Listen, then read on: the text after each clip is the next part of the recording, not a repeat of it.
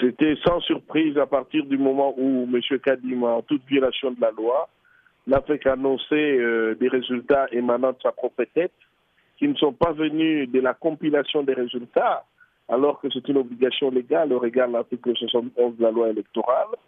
Il n'a pas répondu aux questions sur les centres et bureaux de vote qui ont été effectivement ouverts, ni sur le nombre de machines à voter qui ont été déployées. Donc il n'y a aucune source de traçabilité des résultats fantaisistes qu'il donne. J'apprécie même la modestie du pourcentage. Au point où on en était, pourquoi seulement 73% Pourquoi pas 100% Pourquoi pas 200 Comme les taux de participation dans certains centres de vote.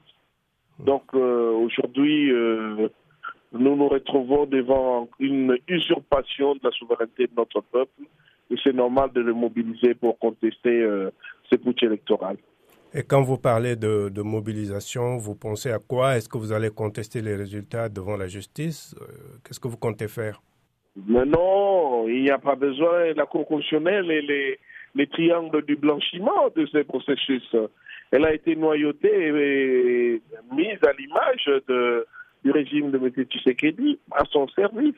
Lorsque son président, au regard du chaos électoral, vous vous rendez quand même compte que nous avons une commission électorale indépendante qui a laissé des machines à voter entre les mains des candidats, tous de l'obédience de Félix Tshisekedi, et dont on ne maîtrise pas le nombre, et qui ont eu donc forcément une incidence sur un processus où la CENI est complice dans, dans, dans, dans, le bourrage des, des, des journées euh, électorales.